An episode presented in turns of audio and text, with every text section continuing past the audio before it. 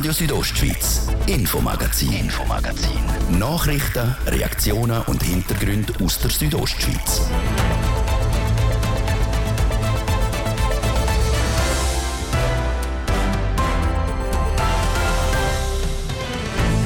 Destination Davos Klosters will bis 2030 klimaneutral sein. Um das zu erreichen, hat die Destination vor zwei Jahren Klimafonds ins Leben gerufen. Irgendjemand muss ja immer vorausgehen und dann kommt der Rest dann hinten an sagt der Direktor der Destination Davos Klosters.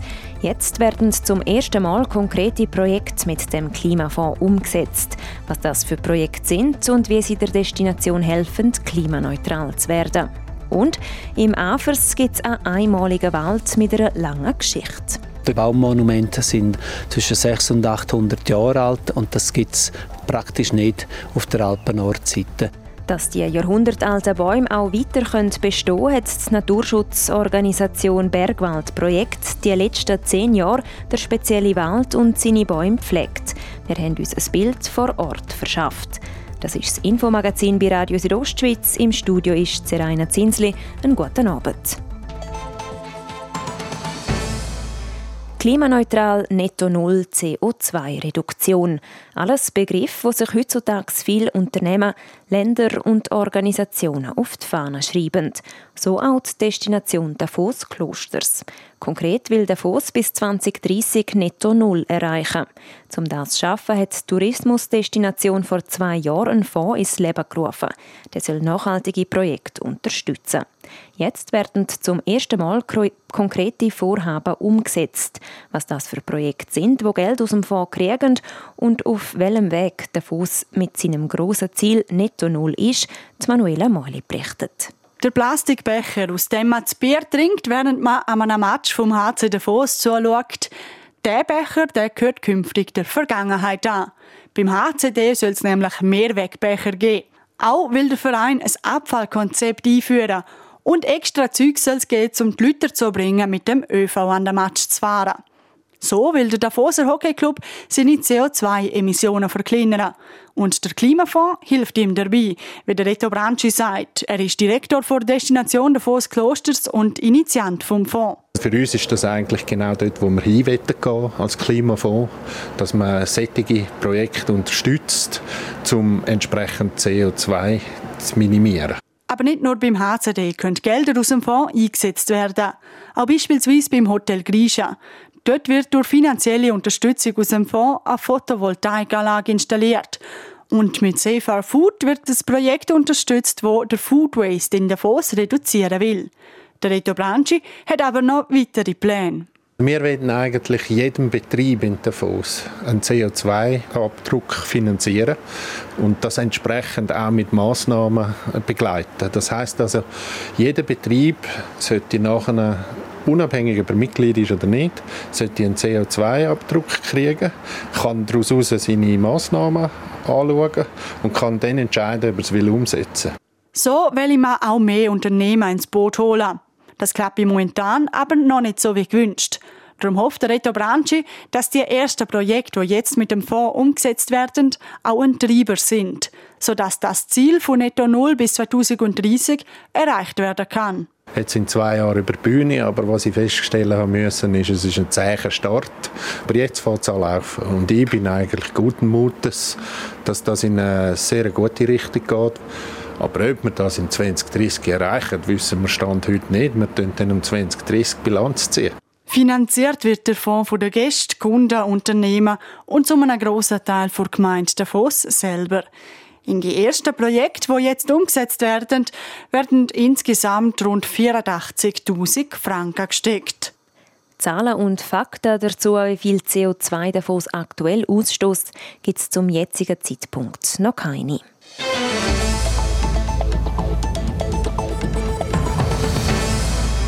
Sie ist schon fast ein Wortzeichen im Kanton Graubünden und praktisch jedes Kind kennt sie, die Rätischbahn. Unterwegs mit einem Lokführer hier auf RSO. Diese Woche berichten wir in unserer Serie über den Lokführerberuf bei der Rätischen Bahn. Einer, der diesen Beruf seit 30 Jahren ausübt, ist der Martin Koch. wie sein Tag aussieht, mit welchen Herausforderungen er zu kämpfen hat und wie sich der Beruf in den letzten Jahren verändert hat. Jasmin Schneider hat ihn einen Tag lang begleitet. Es ist morgen früh um 6 Uhr am Bahnhof in Chur beim Gleis 2, also dort, wo die Arosa-Bahn fährt. Ich treffe hier auf den Martin Koch. Er ist seit 30 Jahren Lokführer und nimmt mich im Führerstand mit. Sein Tag hat aber schon vorher angefangen. Er hat nämlich Frühdienst und der startet je nach Strecke schon zwischen 3 und 4 Uhr am Morgen. Das stehen wir zum Beispiel am Morgen ganz früh auf. Ich gehe mit dem Velo ins Depot und dort wird die Maschine in Betrieb genommen, die ganzen Testläufe absolviert von der Sicherheitssteuerungen. Dann geht es an den Zug raus, Bremsproben machen und gemäß dem Dienstplan zum Beispiel auf diesen Tiss oder St. Moritz Dort oben wird der Zug dann für die andere Seite wieder parat gemacht und meistens gibt es dann auch eine Pause dazwischen. Dann geht man ein Stückchen weiter auf die Schule zum Beispiel, kommt wieder zurück und am Abend versorgt man seinen Zug wieder im Abstellgleis und hat dann Feierabend. Doch bevor an den Feierabend zu denken ist, geht es zuerst einmal auf die Strecke.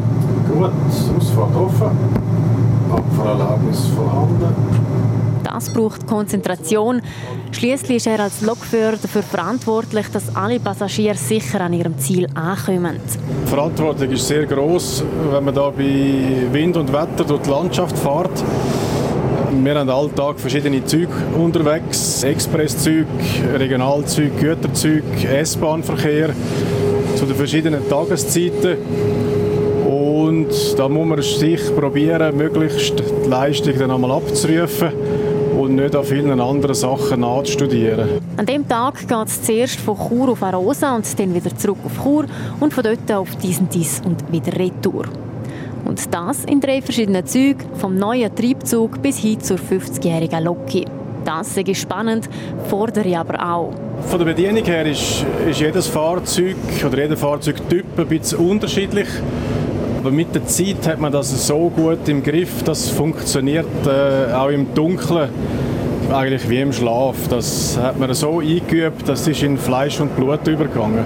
Insgesamt leitet Martin Koch an dem Tag gut 170 Kilometer zurück. Dazwischen gibt es jeweils ein paar Pausen, zum Beispiel in Arosa, in Chur oder auch in Disentis. Und wir haben Zeit, um über die Schattenseite des Lokführerberufs zu reden. Eine so eine Schattenseite ist eben gerade die grosse Strecke. Vor 30 Jahren sind so lange Distanzen quer durch den Kanton noch nicht an der Tagesordnung gestanden.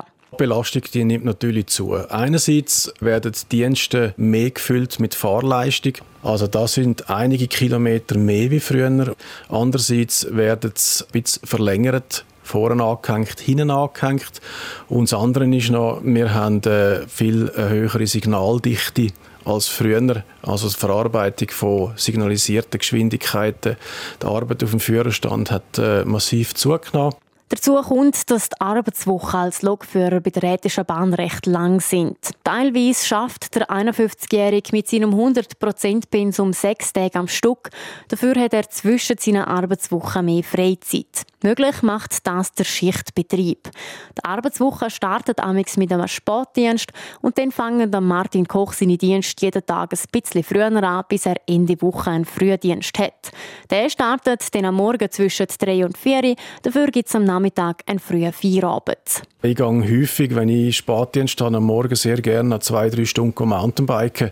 Oder wenn ich Frühdienst habe, am Nachmittag in Body oder noch eine Runde rennen. Oder kann mal posten am Nachmittag, wenn es sehr wenig Leute hat. Also ich komme ein bisschen um die grossen Menschenströme herum mit dem Beruf und das finde ich ist ein sehr grosses Privileg für diesen Job. Für Martin Koch ist Lokführer also auch nach 30 Jahren noch immer ein Traumberuf und sein Ziel ist ganz klar, er will auch bis zur Pensionierung nichts anderes machen. Es gibt also ein paar Herausforderungen, die Martin Koch in seinem Alltag als Lokführer bewältigen muss. Eine Herausforderung für die ganze Rätische Bahn ist der Fachkräftemangel. Und um genau den geht es dann morgen an dieser Stelle. Unterwegs mit einem Lokführer hier auf RSO. Im Afers gibt es einen einmaligen Wald. Ein Wald, der eine lange Geschichte erzählt. Der Madriserwald oberhalb von Afers-Krütt. Der Arfen- und Lerchenwald hat Bäume, die etwa 700 Jahre alt sind. Nicht zuletzt darum ist die Naturschutzorganisation Bergwald Projekt die letzten zehn Jahre dran, den Wald zu pflegen. Jetzt sind die Arbeiten fertig und Manuela Meuli hat sich einen Eindruck vom einzigartigen Waldstück verschafft. Zu einer Zeit, wo die Schweizer Eidgenossenschaft auf dem Rütli entstanden ist, ist hinterste im Afers eine junge Lerche am Wachsen gewesen. Und auch heute, 700 Jahre später, steht der Baum immer noch, hat Zeit überdauert und ragt über die anderen Bäume aus.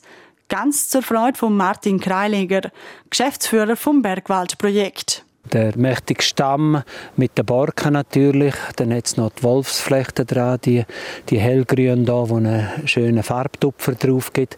Da schaut man rauf und es ist total zersaust. Die Tests sind irgendwie völlig falsch dimensioniert, ganz dick und ganz kurz. Und äh, oben dran hat sie eine dürre Spitze, wo weit in den Himmel schaut.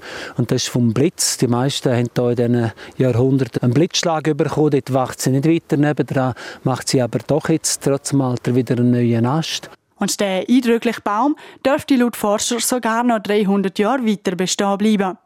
Solche Jahrhunderte alte Lerchen und Arfen hat es im Madriser Wald nicht nur ein oder zwei, sondern ganz viel. So gut zugänglich wie jetzt sind es aber nicht immer gewesen. Die Wälder sind seit den 70er Jahren nicht mehr gepflegt worden, weil die Landwirtschaft sich verändert hat. Und es kann nicht sein, dass nur Bauern trotz Subventionen die Arbeit damit machen. Das würden sie auch nicht mehr schaffen. Und darum kommen Organisationen wie wir, die mit freiwilligen Arbeit, aber auch mit Spenden, die das finanziert, um da mithelfen, bis die Arbeit gemacht ist, dass das weiter existieren kann. So hat das Bergwaldprojekt die letzten zehn Jahre probiert, den Wald zu pflegen und wieder herzurichten. Das mit dem Ziel, die Biodiversität und das einmalige Landschaftsbild zu erhalten.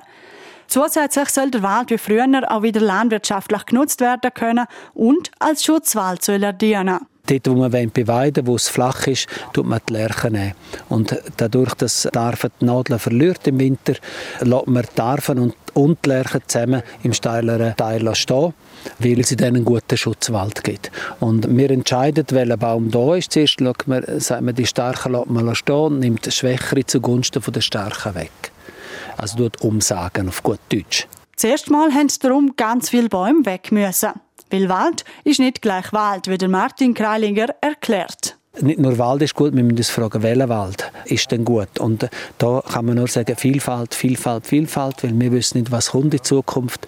Und gerade darum müssen wir auch so, so Wälder, die speziell sind, auch erhalten, damit man sieht, aha, da, ähm, das ist für die Forschung wichtig, da funktioniert es so, da, da verhalten sich Baumarten so. Grundsätzlich aber kann man sagen, ja, Wald ist gut, ähm, Wald bindet CO2, das Beste, was uns passieren kann. Aber wir müssen überlegen, welchen Wald wollen wir. Entstanden ist nach zehn Jahren Arbeit ein einzigartiger Wald mit voller Wesen zwischen den Lerchen und viel Licht.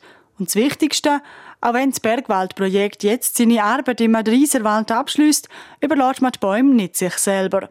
Durch die Bewirtschaftung der lokalen Landwirtschaftsbetriebe wird die Fläche nachhaltig offen behalten. Auch nach zehn Jahren sind die Arbeiten vom Bergwaldprojekt in Afers noch nicht ganz abgeschlossen. In anderen Waldgebieten sind sie nämlich immer noch am Werkeln.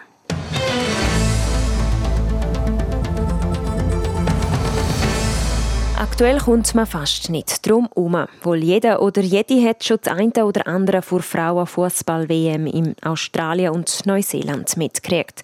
Besonders weil die Schweizer Frauennazi dort erfolgreich unterwegs ist. So geht es am Samstag im Achtelfinal gegen Spanien. Frauenfußball kriegt immer mehr Aufmerksamkeit, unter anderem dank eben solcher Leistungen der Nazi. Unser Sportressort hat das Frauenfußballteam von Chur 97 besucht. Wie zufrieden sind sie mit der Aufmerksamkeit, die der Frauenfußball mittlerweile kriegt und welchen Stellenwert hat der Fußball für die Spielerinnen? Im Beitrag von Livio Biondini.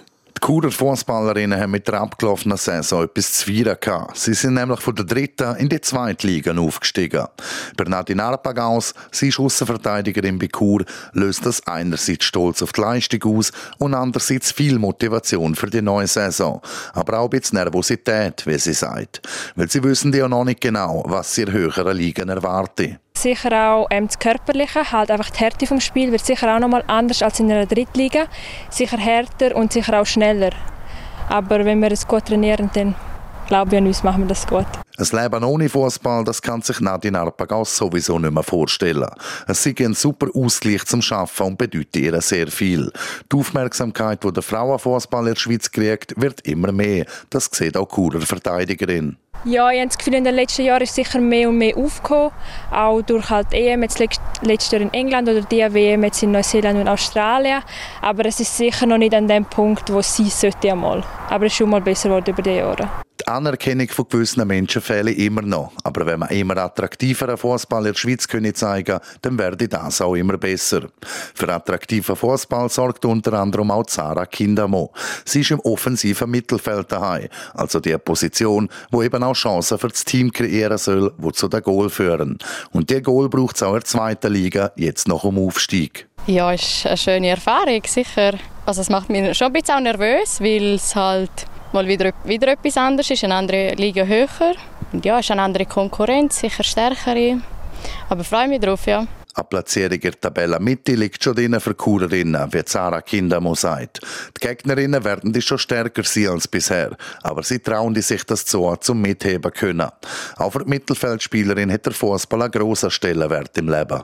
Für mich bedeutet es schon viel. Ich spiele fast mein ganzes Leben schon Fußball und ich finde es ein super Sport, ein Ausgleich zum Alltag und es macht mir Spaß zum Fußball spielen und ich bin gerne, bin gerne auf dem Platz und siege natürlich auch gerne. Es gibt auch Verluste, aber das ist normal. Aber der Sieg ist halt schon am coolsten. Wenn du nachher mit dem Team kannst das feiern, ist es ein schönes Gefühl. Von diesen Sieg braucht Chur nächste Saison ein paar, um das angepeilte Ziel der zweiten Liga zu erreichen. Und natürlich auch, um den attraktiven Fußball zu zeigen, damit eben noch mehr Leute auf den Frauenfußball aufmerksam werden und ihn verfolgen. Denn viel mehr wünscht sich auch Nadine Arpagaus nicht. Dass es einfach immer weiterentwickelt wird und nicht immer so stark einfach nur auf die Männer geschaut wird, sondern auch auf die Frauen. So die Verteidigerin von Chur 97. Das der Beitrag über die Frauen vom Fußballteam Chur 97. Morgen an dieser Stelle beleuchten wir ein anderes Frauenteam in einer männerdominierten Sportart, nämlich das Frauenteam der American Footballerinnen, der Calanda Broncos.